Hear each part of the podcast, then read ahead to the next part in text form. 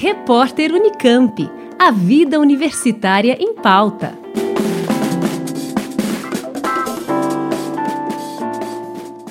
É possível fazer atividade física de forma remota com segurança e eficácia? Uma pesquisa da Unesp e da UFSCar, a Universidade Federal de São Carlos, demonstrou que sim.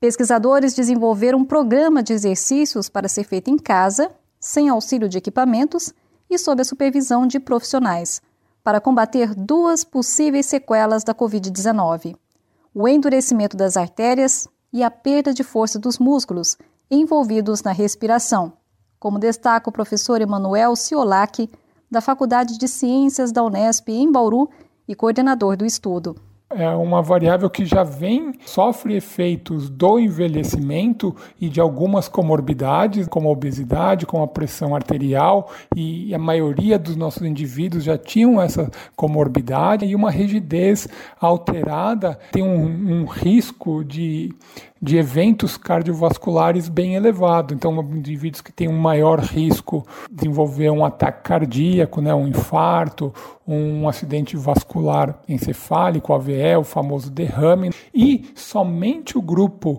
que fez os exercícios domiciliares apresentou uma melhora bem significativa nessa variável. O ensaio clínico foi feito com 32 pacientes, homens e mulheres com idade média de 52 anos, que foram hospitalizados após contrair o SARS-CoV-2 entre julho de 2020 e fevereiro de 2021. O grupo controle recebeu apenas as orientações de como atender as recomendações mínimas de atividade física da Organização Mundial de Saúde. Então foram orientações genéricas para atender os 150 minutos semanais de atividade física moderada ou 75 minutos de atividade física vigorosa. Já o grupo exercício, ele recebeu uma orientação, uma aula, né?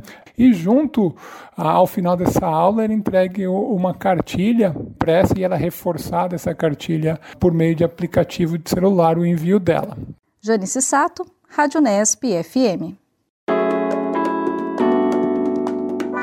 Repórter Unicamp. A vida universitária em pauta.